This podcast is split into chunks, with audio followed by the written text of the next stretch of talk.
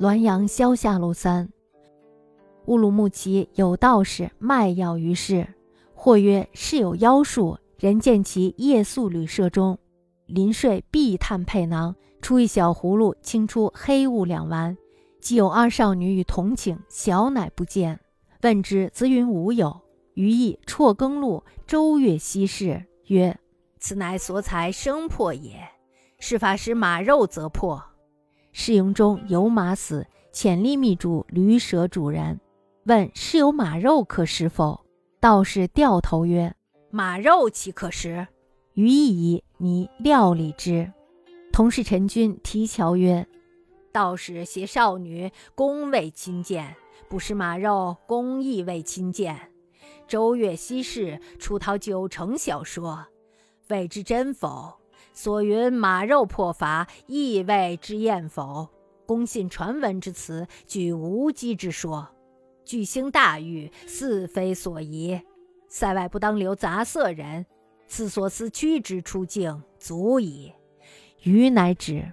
后将军温侯闻之曰：“欲穷志者大过。”尚未行望共别情，事关重大，有无确据，作何行止？驱出境者太不及，或酿事端。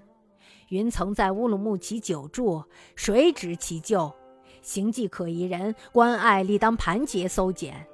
验有实证，则当复所思；验无实证，则据牒递回原籍，使物祸民，不亦善乎？于二人皆服公之论。乌鲁木齐有一个道士在街上卖药，有人说呢，这个道士有妖术。人们看见他夜宿旅馆时，临睡前呢，就从随身的包里掏出一个小葫芦来，从这个葫芦里呢，会倒出两颗黑色的东西，然后呢，就有两个少女陪他睡觉。天亮的时候呢，就不见了。问他少女在哪里，他则说没有。我想起《辍耕录》上记载的周越溪的故事，说，这就是道士采取了别人的生魄，这种妖术呢，一吃马肉就破解了。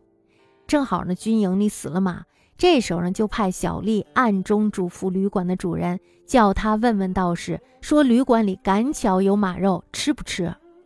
道士呢，于是扭头说：“马肉怎么能吃呢？”于是呢，我就愈发的怀疑这个道士有鬼。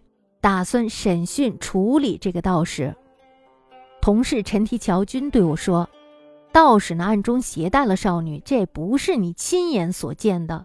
他说不吃马肉，也不是你亲眼所见的。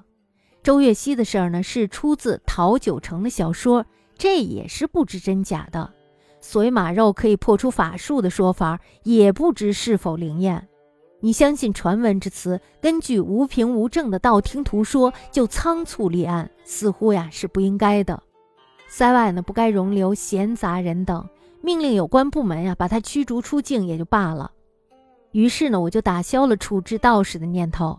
后来啊将军温公听到了这件事情，说道：“对于这个道士，如果审讯穷究，那就是大错了。”倘若他畏惧刑罚，胡供别人，事关重大，又无确证，将如何收场？如果要是驱逐出境，那就太保守了。倘若呢，他到了别的地方，也许呢会酿出祸端来。赵贡说：“曾在乌鲁木齐久住，谁来承担这个责任？”按照关塞的惯例，对于行迹可疑的人，应当盘问搜查。查有实证，交给主管部门处理；查无实证，就应该发公文遣回原籍，让他不能中获民众。这样不是很好吗？我们二人呀，都很佩服温公的意见。